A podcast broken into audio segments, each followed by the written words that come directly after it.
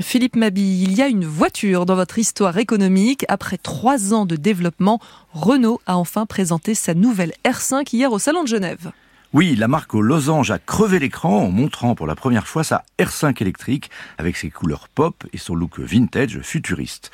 La voiture iconique de Renault, star des années 70 et 80, fait un retour remarqué en s'affichant en jaune canari ou en vert fluo et avec un prix compétitif de 25 000 euros avant subvention pour l'entrée de gamme pas loin de la IC3 de Citroën présentée l'an dernier par Stellantis à 23 300 euros.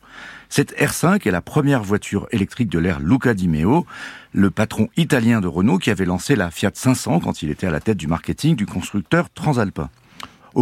Au-delà de ce côté vintage et sympa, qui a bien profité à Fiat et Mini, la R5 électrique sera surtout une voiture made in France, avec deux sites emblématiques, l'usine de Douai, où elle va remplacer la Zoé, et à quelques kilomètres, la Giga Factory d'Envision, la jeune société chinoise, qui va produire en masse les batteries pour Renault dans les Hauts-de-France. Et d'ailleurs, Renault propose des batteries pas tout à fait comme les autres. Hein. Non, pour les modèles les plus haut de gamme, outre une autonomie de 400 km, il s'agit d'une batterie bidirectionnelle.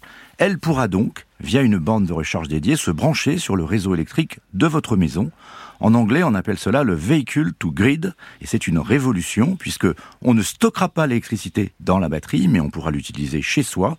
Concrètement, si vous rechargez chaque jour la batterie de votre voiture en heure creuse, Renault promet une économie de 50% de votre facture mensuelle.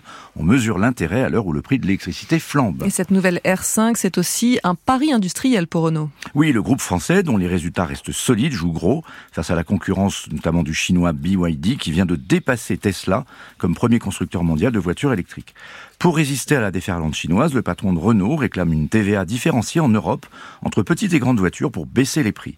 Surtout, il veut réduire à deux ans le délai pour lancer de nouveaux modèles. Après la R5 qui sera commercialisée à partir de mai, la marque Losange va relancer d'autres modèles iconiques version électrique, la R4 en 2025 et la Twingo en 2026. Pour l'instant, Luca De Meo n'a pas répondu aux appels du pied de Carlos Tavares, le patron de Stellantis, qui a laissé entendre en janvier qu'il était pour une fusion. Renault préfère s'associer avec l'allemand Volkswagen pour partager la production de la future Twingo électrique.